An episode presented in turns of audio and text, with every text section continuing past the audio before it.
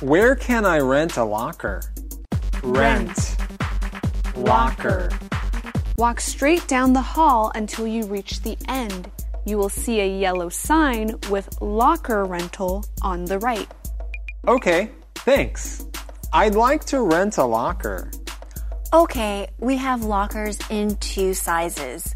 A1 is a full sized locker. A2 is a small locker. A1 is large enough to fit a small suitcase. A2 is large enough to fit a backpack. Suitcase.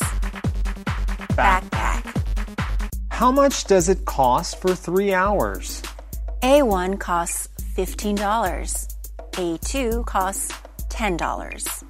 Okay, I'd like an A1 locker for three hours. Okay, please fill out the contact info sheet and sign on the dotted line. Contact info sheet. Here you go. And here is my bag. Please remember to keep your slip. You need it to claim your luggage. Have a nice day. Claim your luggage. You too.